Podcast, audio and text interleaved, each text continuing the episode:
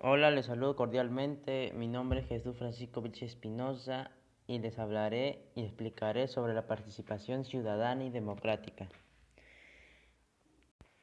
La participación ciudadana es un derecho fundamental y exigente para que así elijan a su nueva presidenta o presidente, para que dirija con responsabilidad y honestidad el país, el Estado como actor y principal gestor de, las políticas públicas incentivan la participación ciudadana en la toma de decisiones.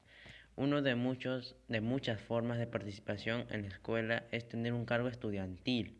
¿Qué es el cargo estudiantil? Es denunciar algo que no, que no veas bien ante las autoridades, en este caso rectores, coordinadores, etc.